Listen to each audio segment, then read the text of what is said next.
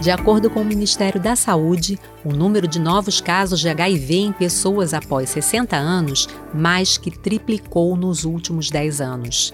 Mas o que explica esse aumento? Como promover a prevenção na terceira idade? São nossos temas de hoje. Prevenção, terapia de retrovirais e os tabus que impedem um diagnóstico precoce na terceira idade. Tudo isso agora. Fique com o episódio de hoje: HIV na terceira idade. Olá, eu sou Sandra Wagner, médica infectologista do Laboratório de Pesquisa Clínica em DST-AIDS do Instituto Nacional de Infectologia Fiocruz. Tudo bem, doutora Sandra? Tudo bem. Seja bem-vinda aqui ao Ligado em Saúde. Obrigada. Essa, esse aumento que se observa, né? Eu falei no início do programa que na última década, se a gente compara 2007 com 2017, teve um grande aumento. Isso é uma tendência no mundo hoje? nessa faixa etária, né, na terceira idade? É, a questão é que a gente tem mais pessoas mais velhas no mundo. Né? A expectativa é que até 2025 a gente tenha 2 bilhões de idosos no mundo. A maioria dessas pessoas estará concentrada nos países em desenvolvimento, como é o caso do Brasil. A expectativa para o Brasil até 2030 é que a gente tenha 40 milhões de pessoas idosas. Então, com esse aumento, as pessoas estão vivendo mais e elas têm uma vida sexual mais prolongada e, com isso, elas têm mais exposição e mais risco é, de se infectar pelo vírus HIV. Isso é uma coisa que acontece no mundo inteiro. Mas como é que é a relação dessas pessoas com a prevenção? Elas se enxergam como sendo um grupo vulnerável? Porque quando a gente fala de campanha, né, quando a gente fala de HIV AIDS, normalmente a gente não inclui os idosos, né? Mas novos casos estão sendo Sim. diagnosticados nessa faixa etária. Sim, essas pessoas elas, elas não se identificam como vulneráveis para a aquisição da infecção pelo HIV tanto a mulher mais velha quanto o homem mais velho, eles têm questões que, assim, quando eles iniciam essas relações, que podem ser relações eventuais, né, não, não são necessariamente parcerias fixas, casamentos, podem ser, podem não ser. Essas pessoas não têm mais certas preocupações, especialmente a mulher. Né? A mulher mais velha, na menopausa, ela não tem risco de engravidar, então ela não pensa na camisinha, que seria uma coisa que a mulher mais jovem poderia pensar como um método contraceptivo. Ela não se identifica em risco, ela está tendo uma relação é, eventual com um parceiro heterossexual. Às vezes ela nem nunca ouviu falar do HIV, por incrível que pareça. Sério? Ainda tem pessoas que, que ouviu falar naquele assunto, mas aquilo está. Não fazia parte. Não faz né, parte da, da, da, da, história daquela pessoa. Eu conheço um vizinho, eu tenho alguém jovem, eu conheço um, um gay, mas isso não faz parte da minha história. Não tá, eu não estou sob risco, eu não assim me enxergo. Como uma assim. camisinha, né? Se a gente Sim. fala de pessoas com, vamos lá, 70, elas iniciaram a vida sexual sem essa sem cultura. a camisinha, sem essa Sim. cultura do uso da camisinha. Isso não fazia parte da atividade sexual dessas pessoas, né?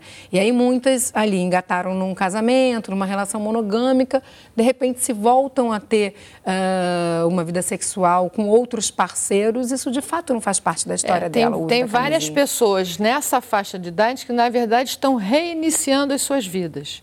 Então, é aquele que ficou viúvo ou viúva, aquele que se separou, né, que já está com uma vida é, mais estável em outros aspectos, mas volta a, a, a, viver socialmente e a ter encontros casuais. Né? E é muito importante a gente deixar aqui clara a mensagem, né, doutora, de que qualquer um pode contrair o vírus HIV. Isso independe de idade, de condição social, uh, enfim. É, eu costumo um tá dizer que se você faz sexo, você está sob risco.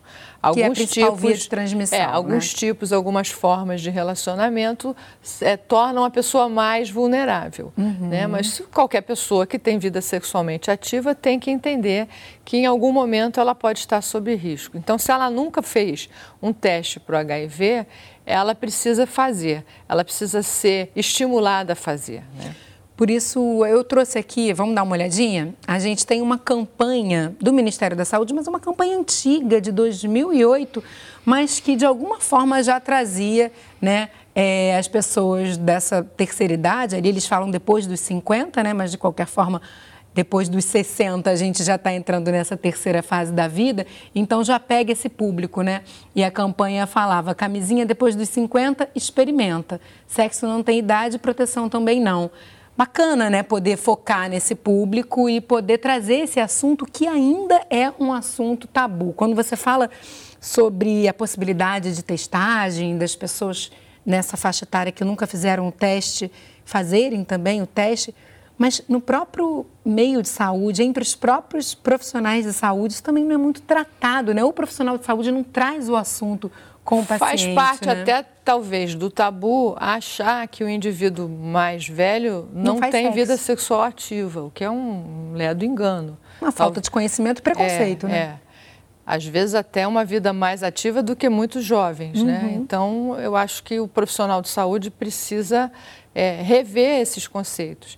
E não é só pelo fato de que a gente tem medicamento para ereção, que a vida sexual ela se torna é, permite uma vida sexual ativa mais longa, né? É, é, é todo um contexto social em que o, o envelhecimento ele tem hoje um, um, um outro caráter, né? Ele, ele, a gente tende a ter uma, um envolvimento social do idoso maior, uma inclusão da, da pessoa mais velha maior em todos os aspectos da sociedade. Não vai ser diferente em relação à vida sexual. Né? Você que está no INE, que recebe muitas pessoas por conta da infecção por HIV, o que, que, você escuta assim? Normalmente isso não havia sido tratado, essa pauta, esse assunto do sexo, da vida sexual ou da testagem de HIV é, previamente com um profissional é, de saúde? As pessoas novas que a gente recebe, as, é, a maioria chega tardiamente. O que, que significa isso? Eu posso fazer um diagnóstico de que aquela pessoa está vivendo com vírus no momento em que ela não tem sintoma, que ela é assintomática, que ela não está doente e, com isso, começar o tratamento e prevenir que essa pessoa adoeça em função dessa infecção pelo vírus. Isso é um ponto. O outro ponto é, quando eu incluo essa pessoa no tratamento, trato o vírus e deixo a carga viral dessa pessoa indetectável, quando ela está tratada, essa pessoa não está transmitindo o vírus. Uhum. Então, eu também tiro essa pessoa da linha de transmissão. O que acontece é que a maioria das pessoas chega tarde. Especialmente nessa faixa etária que a gente está mostrando, essas pessoas já chegam doentes, porque foram fazer um teste HIV, não como um exame rotineiro, como a como gente já faz ser. a mulher um preventivo ginecológico, uhum. por exemplo né? E acaba fazendo o diagnóstico quando já está doente. Então você tira dessa pessoa a oportunidade de um diagnóstico precoce. Então, quando a gente fala em rotina de saúde, quando a gente diz todo mundo tem que ir, tá lá o, o ônibus itinerante para medir a pressão, para dosar a glicose, né? Vamos incluir essas discussões em relação as infecções sexualmente transmissíveis nesse, nesse pacote. Você já se testou alguma vez na vida? Vamos incluir isso como uma medida preventiva. Vamos lembrar o ginecologista que toda mulher, quando vai fazer o seu preventivo, o ginecologista é o profissional, ou a, né, o profissional que mais é, é tem chance de discutir a questão da, da vida sexual daquela mulher. Mas não apenas, e, né? A gente e, pode estender sim, isso qualquer profissional de saúde. Até para trazer o homem hoje, também, né, para isso. Hoje a gente pode pensar, inclusive, dentro do, do SUS, a estrutura da clínica da família, por exemplo. Exato. Né? O agente de saúde, o profissional que está ali pertinho de discutir essas questões. É, fica muitas vezes complexo porque existe ainda muito preconceito Exato. e muito tabu tabu. É o tabu, né? né? E muito tabu. Então, o profissional não sabe como abordar é, o assunto, poxa, não sabe como o assunto vai ser recebido é, também, é. né? E aí isso vai gerando um é. certo constrangimento. Sim. Não se fala sobre isso na família, não se fala sobre isso nos espaços de produção de saúde, de é. promoção da saúde, né? E quando a pessoa mais geral. velha tem, às vezes, sintomas, o médico atribui os sintomas a outras questões relacionadas à idade. Então, vem às vezes com uma febre, é, já tem sintomas, ou tem uma pneumonia, ou está com uma diarreia.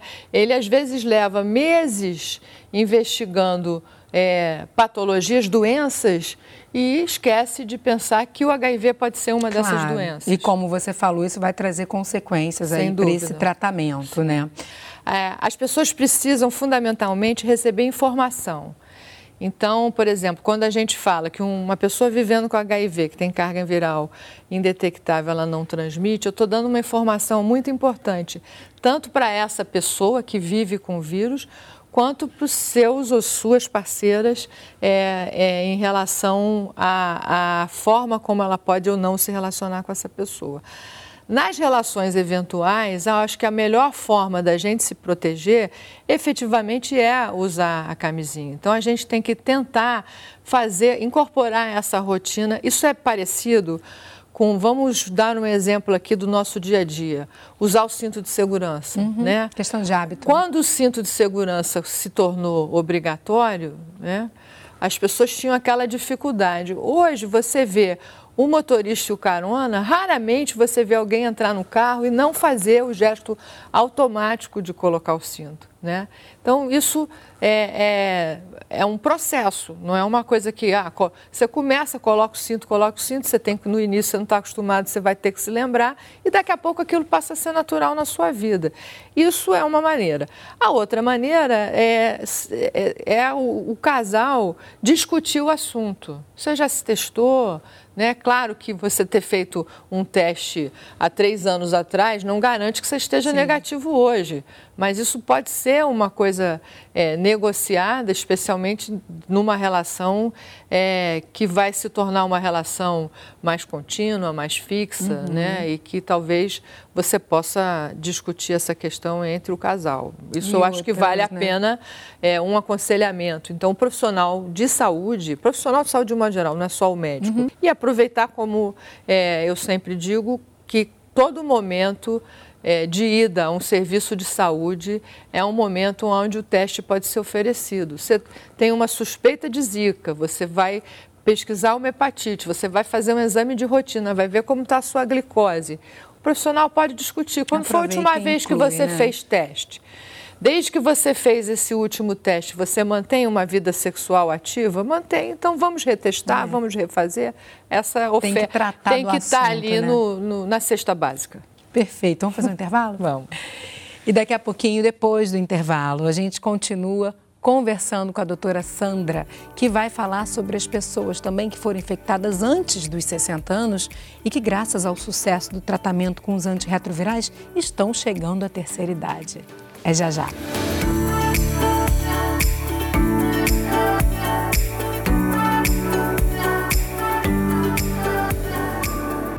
Eu falei sobre essas pessoas que foram infectadas antes dos 60, mas estão chegando aos 60, estão chegando à terceira idade, convivendo com o vírus, uma prova desse sucesso que é o nosso programa de HIV/AIDS aqui no Brasil. A gente tem uma pessoa que concordou em compartilhar a história da gente, dela com a gente, é a Tânia. Ela tem 63 anos, gente, e há 26 convive com HIV. Vamos dar uma olhadinha.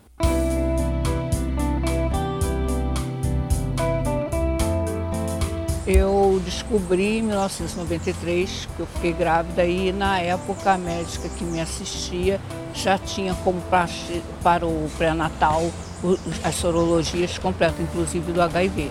Eu estava com 37 anos na época e foi assim uma coisa assim, o chão se abriu porque primeiro pelo preconceito, que era uma doença social muito mal vista. Então, no caso de mulheres, seria assim, prostituta. Como nos homens seriam homossexuais e drogados. Então, era uma coisa muito forte e, e eu decidi, foi colocado que eu poderia optar pelo aborto. Eu, por minhas convicções, eu falei, seja o que Deus quiser, vamos até o final. E foi um, assim, foram nove meses de agonia. E ela nasceu bem, perfeita. Eu pensei de não vê-la sair do jardim de infância, ela já saiu da universidade. Essa convivência com o vírus começou né, a, em 1993, hoje fazem 26 anos que é, eu convivo. Eu saí da, da idade adulta, tô, já entrei na terceira idade e agora está junto com o vírus, está chegando os problemas da terceira idade, que as pessoas que não têm o vírus já têm dificuldade. Agora você imagina quem tem o vírus, né, para conviver, porque a, a, parte começa até do, no tratamento mesmo, a fragilidade capilar, a, a falta, a perda de cálcio, essas coisas que a idade vai diminuindo, o metabolismo. Então isso tem que ser muito bem acompanhado, né? E aqui no, no onde eu me trato, né, no INE, que é da Fiocruz, é uma instituição reconhecida no mundo inteiro. Os pesquisadores daqui são pesquisadores de ponta. Nós todos somos acompanhados muito de perto, então qualquer coisa que surja é, diferente um, um, no exame, no exame de sangue, no hepatograma, no, no qualquer exame, uma cultura, é, tudo é pego, pego no, no início. Então as, as, as, dificuldades são menores. Eu atribuo a contaminação na terceira idade por questões culturais. Como é uma doença de impacto, elas têm, elas são refratárias. Elas, não, comigo não vai acontecer. Qualquer círculo que eu chego, inclusive às vezes eu sou até censurada, porque eu digo que eu sou soro positivo do HIV, eu estou positivo. Aí as pessoas me olham assim e dizem, você nem parece. Eu digo, mas isso, AIDS, não, quem vê cara não vê AIDS. Não é questão de parecer. Então as pessoas têm que se cuidar sim, porque você não sabe o passado de ninguém, que realmente é, um, é uma nova vida que você vai ter que viver. Se você quiser viver, e você consegue.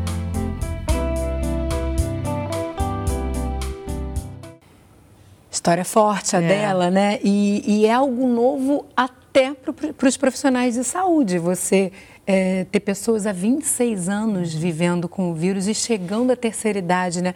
Cuidar dessas pessoas, cuidar uh, desse vírus, fazer esse acompanhamento e, ao mesmo tempo, começar a ter as próprias questões da terceira idade, isso também é muito novo, né? É, a Tânia é um grande exemplo de uma pessoa vivendo com uma doença crônica, que é o que caracteriza a né? infecção né? pelo HIV hoje, com todo o arsenal terapêutico e, e, terapêutico e o conhecimento que a gente tem. E a gente teve também que aprender a lidar com essas questões, porque quando a gente começou lá atrás a cuidar de quem vivia com HIV, a gente estava cuidando de pessoas jovens, relativamente jovens, né? Um ou outro era mais velho, mas a maioria, a massa, como é o perfil da epidemia hoje. Se você olhar o perfil da epidemia hoje, quem é que está né, na linha do boom das novas infecções? É o jovem são pessoas de 18, 19, 20, uhum. é, acima, abaixo de 30 anos na sua maioria. E essas pessoas vão envelhecer dentro de um processo de uma doença crônica. Então a gente precisa ter um preparo para enfrentar essa relação, porque é, uma coisa é a pessoa envelhecer sem nenhum tipo de doença, só com as doenças próprias da idade. Outra coisa é a pessoa envelhecer tendo uma é, doença crônica para enfrentar.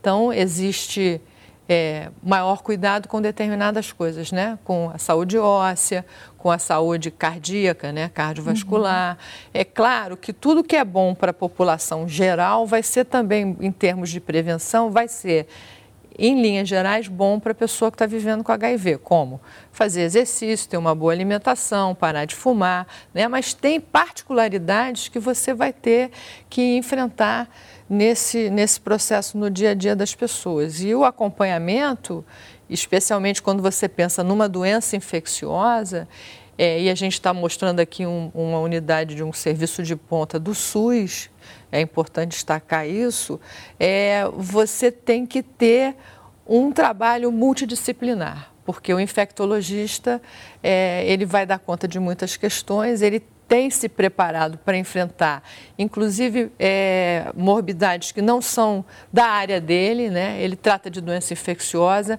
aí ele entende, não entende muito do coração, do diabetes, né? Uhum. E ele vai tendo que, de alguma forma, como clínico, lidar com essas questões até é onde o limite dele permite. Em paralelo a isso, a gente precisa de uma equipe multidisciplinar. Então, a gente tem que realmente se preparar com esses números que a gente falou no início. Isso. Né? A gente tem que se preparar, de um modo geral, no mundo e no Brasil, para encarar o envelhecimento da nossa população. É, é sempre bom lembrar, né? Você falou de SUS. Sempre bom lembrar que o tratamento no Brasil é universal para todas as pessoas que forem diagnosticadas com HIV. Né? Isso é importantíssimo, fez uma grande diferença aqui no nosso quadro epidemiológico. E esperamos né? que assim continue. Né? E assim continuará. Né? Vamos aproveitar a oportunidade, doutora, para a gente relembrar as formas de transmissão do HIV? É, a principal forma de transmissão que a gente tem hoje é a transmissão sexual. Quando a gente fala em transmissão sexual, a gente está falando é, de sexo vaginal, né, é, penetração do pênis na vagina, sexo anal, pênis no ânus, é, e seja isso entre casais heterossexuais ou casais homossexuais, não importa. É, existem outras infecções sexualmente transmissíveis. É, o sexo oral não é uma via é, extremamente perigosa, mas ele está associado a outras ISTs que podem favorecer é, a penetração do HIV por via sexual. É, são as formas mais frequentes. Então, assim, é isso. Você faz sexo, você está é, sobre a vulnerabilidade de, de adquirir a infecção. Como pode acontecer, por exemplo, em casos. É, hoje a gente sabe que, inclusive, a própria Zika pode ter transmissão sexual. É né? Então, você, quando, quando está nessa linha de, de, de, prevenção, você tem que considerar todas as doenças e infecções que podem ser transmitidas pelo sexo. É, e para prevenir não tem jeito, é a camisinha. Vamos trazer aqui a nossa a foto dessa, dessas duas opções que se tem, né? Hoje, que é a camisinha masculina e a camisinha feminina. A gente fala pouco da camisinha feminina, feminina é. mas é uma opção também.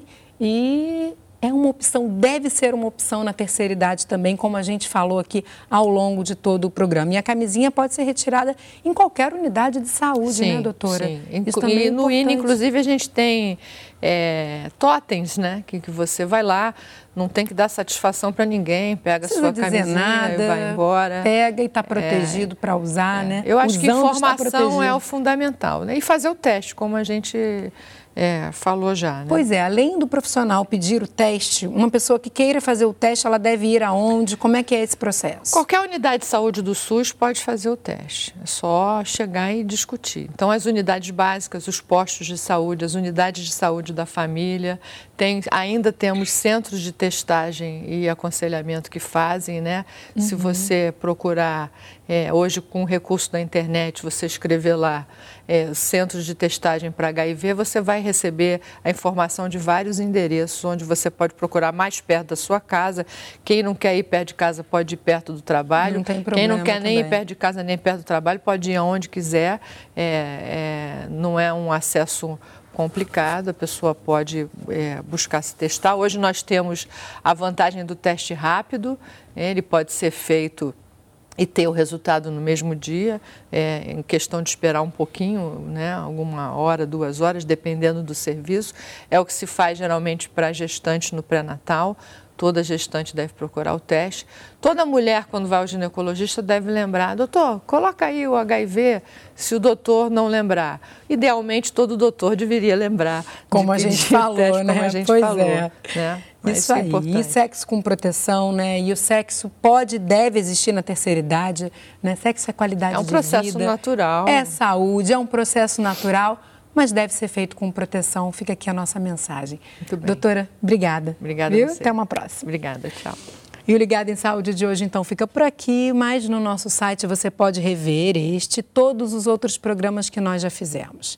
E para enviar sugestões de tema, basta entrar em contato pelo nosso e-mail ligado@canalsaude.fiocruz.br ou então você pode ligar gratuitamente para o 0800 701 8122. Eu te encontro no próximo Ligado em Saúde. Tchau, tchau.